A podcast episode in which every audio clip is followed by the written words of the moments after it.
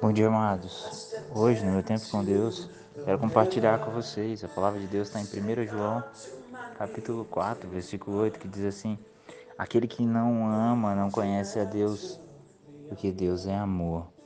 E o 9 diz: Nisso se manifestou o amor de Deus para conosco, que Deus enviou seu Filho unigênito ao mundo, para que por ele vivamos.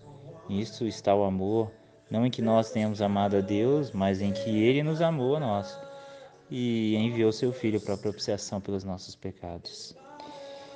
Eu quero falar hoje sobre um dos sermões de Billy Graham, em que ele narrava sobre a compaixão e o amor de Cristo.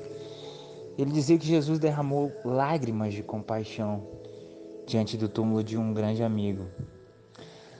Jesus, ele pranteou sobre Jerusalém, porque como cidade, Jerusalém havia perdido a sua capacidade pelas coisas espirituais, a sua estima pelas coisas espirituais. O grande coração do, do Senhor Jesus, ele era sensível às necessidades dos outros.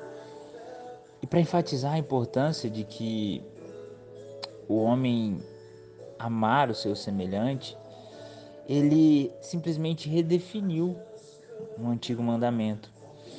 Está lá em Lucas 10, 27, que ele diz: Amarás o Senhor teu Deus de todo o teu coração e o teu próximo como a ti mesmo.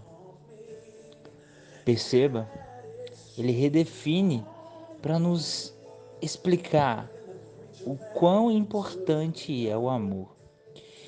E nós vivemos ao redor de uma geração intolerante, perversa, maldosa, Billy Graham, em um dos seus sermões, contava que havia um dia qualquer ele tinha ouvido um menininho se gabando de quão valentão ele era.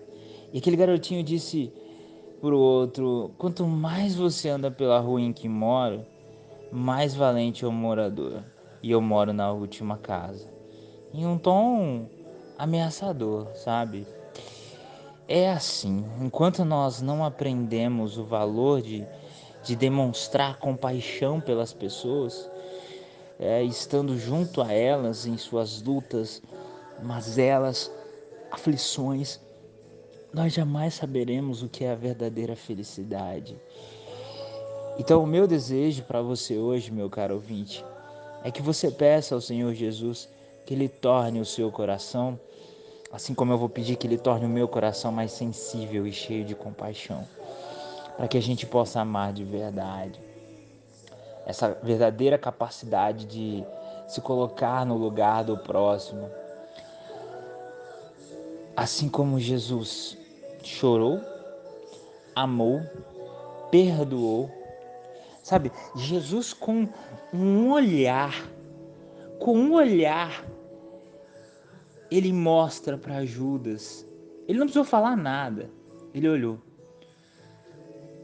Jesus era extremamente amor e é impossível dizer que ele era homem, porque Jesus passou por tantas dores e em nenhum momento ele falhou.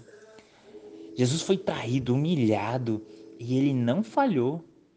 Em nenhum momento ele levantou o dedo, em nenhum momento ele perdeu o controle da situação. Sabe por quê? Porque ele era amor. Que Deus te abençoe, que você seja amor. Seja amor em Cristo Jesus.